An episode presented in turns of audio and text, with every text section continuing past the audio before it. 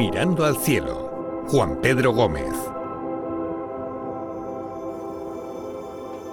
Nuestra tercera hora de rompeolas, ya saben que cada 15 días la dedicamos a eso, a mirar al cielo, a echarle una ojeada a nuestros astros o a la historia de la astronomía que estamos conociendo pasito a pasito con el profesor de la Universidad de Mayores de la Universidad Politécnica de Cartagena, eh, Juan Pedro Gómez, eh, a quien ya podemos saludar una mañana más. Hola Juan Pedro, buenos días. Hola Lola, buenos días y buenos días a los oyentes. Bueno, bienvenido a tu casa, eh, Juan Pedro. Encantadísimos de hablar de nuevo contigo, eh, eh, haciendo ese repaso que hacemos, ¿verdad?, la historia de la astronomía, porque hoy vamos a ir por ahí, ¿no? Recordando en concreto a un personaje. Sí, vamos a recordar al personaje que creemos que es el primer gran astrónomo, incluso científico de, la época, ¿no? Sí. Es Aristarco de Samos. Estamos hablando del año 310 antes de Cristo al 230, 300 años antes de, Cristo. Sí. Bueno, eh, fue conocido por eh, una cosa muy curiosa que era mantener la teoría, o el primero que dijo la teoría eh, heliocéntrica, ¿no? El Sol era el centro del universo y todos los demás giraban en torno a él. Sí. Pero mm, también su primer estudio es, de, hacer un cálculo de la distancia Tierra-Sol. Vaya. Fíjate, sí, es curioso de verlo. Sí. Ellos, a, diferencia de, otros científicos de la época que hablaban de, que la Tierra era el centro, porque hay que entender una cosa, ellos solamente tenían la observación y el cálculo matemático para, para hacer, para, para decir y apoyarse en esto, ¿no? Entonces Aristarco decía que, que solo era el centro y que nosotros girábamos en torno a él. Pero sin embargo había otra teoría que hasta, digamos, Kepler no, no se cambió, que era la teoría de, que la Tierra era el centro de geocéntrica, ¿no? Vale, pero eh, esa teoría era muy fácil de decir porque tú veías salir los astros por un lado, por el este, y ponerse por el oeste, todo, y decía, ah, pues vale, yo soy el centro, mm, la Tierra es esférica y todo gira. Pero hay un fallo en esa teoría y es que no explica el movimiento retrógrado de, planetas como son Marte y Venus. ¿Qué es el movimiento retrógrado? Pues lo típico de los corredores en una pista de atletismo que unos salen con una distancia y conforme va avanzando la curva, como tiene menos recorrido, pues él parece que el corredor se va hacia atrás. Y efectivamente eso es el fallo que tenía esa teoría, que no explicaba eso, ¿no? El que todo giraba en torno a la Tierra. Pero bueno, lo más importante es decir que ya en el 300 antes de Cristo había gente que se planteaba dónde estábamos y cómo estábamos situados, ¿no? Y es muy curioso. No se mantienen escritos muy importantes, sino referencias de otros autores sobre este sobre Aristarco de Samos, ¿no? Y bueno, pues ideó un método para calcular la distancia del Sol eh, realmente matemático y práctico y era situar cuando la Tierra estaba en, una a mitad de luna nueva porque sabía que eh, estaba de forma perpendicular a la Tierra y perpendicular a eh, el Sol. Y entonces calculó un ángulo de 87 grados aproximadamente, que era la diferencia del ángulo que formaba del triángulo que formaba la Tierra con el Sol y por trigonometría, pues sacó y por proyección en este sentido más, que el Sol estaba 20 veces más lejos que la Luna.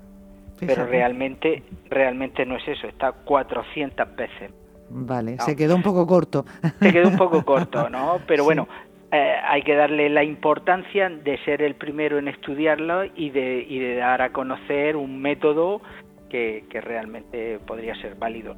Es curiosísimo, eh, porque además, como tú muy bien dices, es que no olvidemos, 300, el año 300 antes de Cristo, estamos hablando de pura observación y cálculo matemático sin más instrumentos que, que, esos. Un lápiz, un lápiz, como ahora sería un, folio y un lápiz, y una goma por si te equivocas. ¿no? Claro, y luego las críticas que se llevaría por aquello de dudar de que el centro del universo fuese la Tierra. Yo creo que le pondrían a caldo cuando él intentase demostrar que no, que el Sol era el verdadero centro de, de nuestro sistema planetario no, eh, seguro que se llevó críticas, eso seguro. Sí, críticas y había, digamos, su cierta polémica.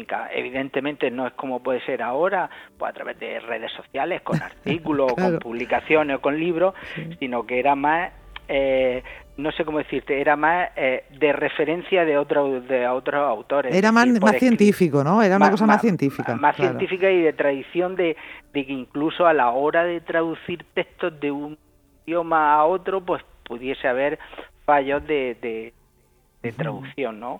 Pero bueno, siempre es curioso y nos planteamos que 2.300 años, bueno, 2.321 hace que ya se preocupaban de saber dónde estábamos y a qué distancia estaba el Sol de nosotros. Sí, con esos cálculos eh, que efectivamente no eran tan afinados como ya lo son ahora mismo, pero oye, ahí estuvo la pericia de este hombre de utilizar esos eh, esas fórmulas matemáticas, esos cálculos. Sí, para, hacerlo. Y no una, una observación más eh, geométrica, ¿no? Es decir, saber que yo estoy perpendicular a la Luna, la Luna está por la distancia que está, está siempre, digamos, puede estar siempre perpendicular al Sol y, hacer eh, ese cálculo.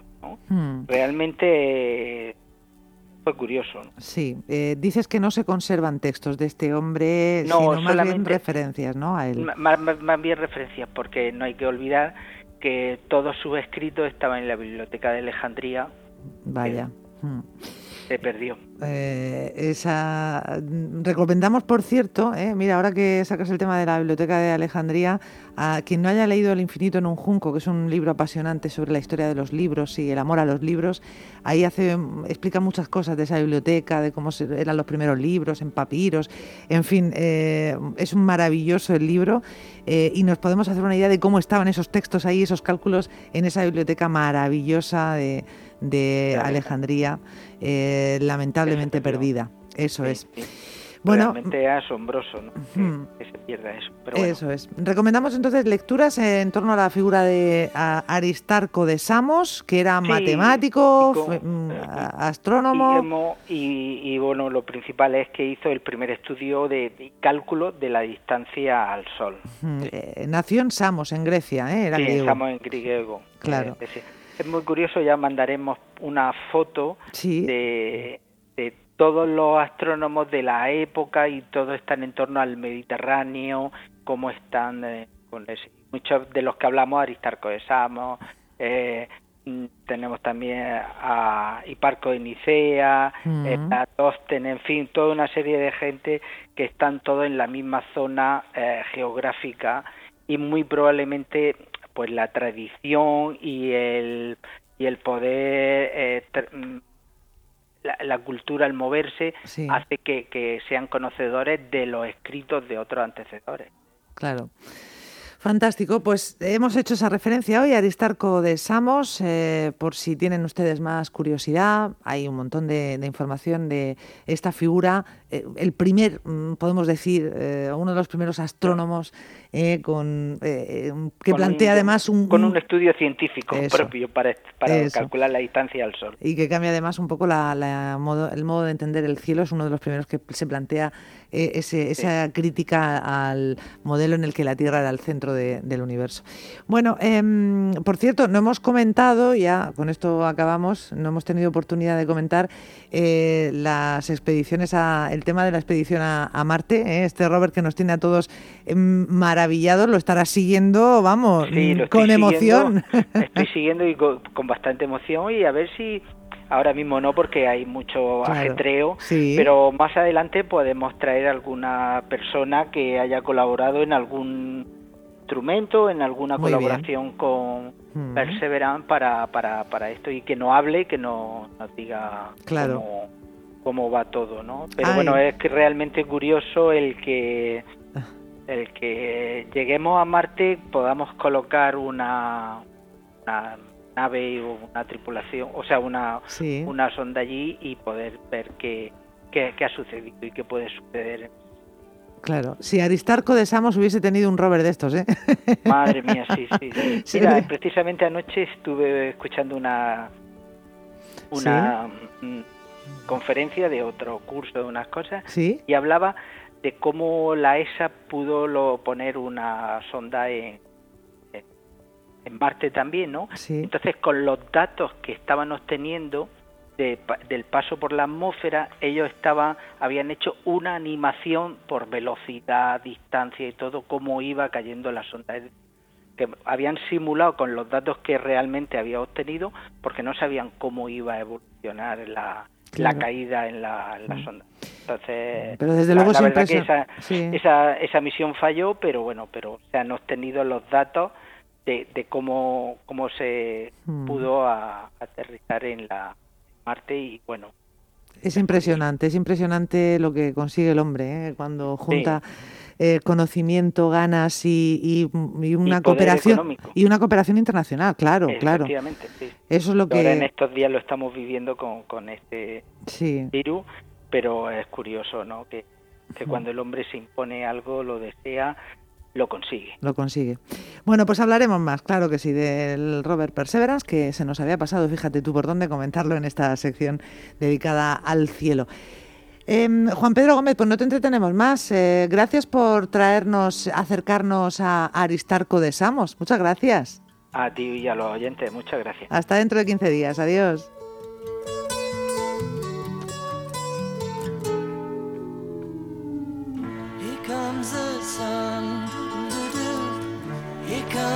I say, it's alright.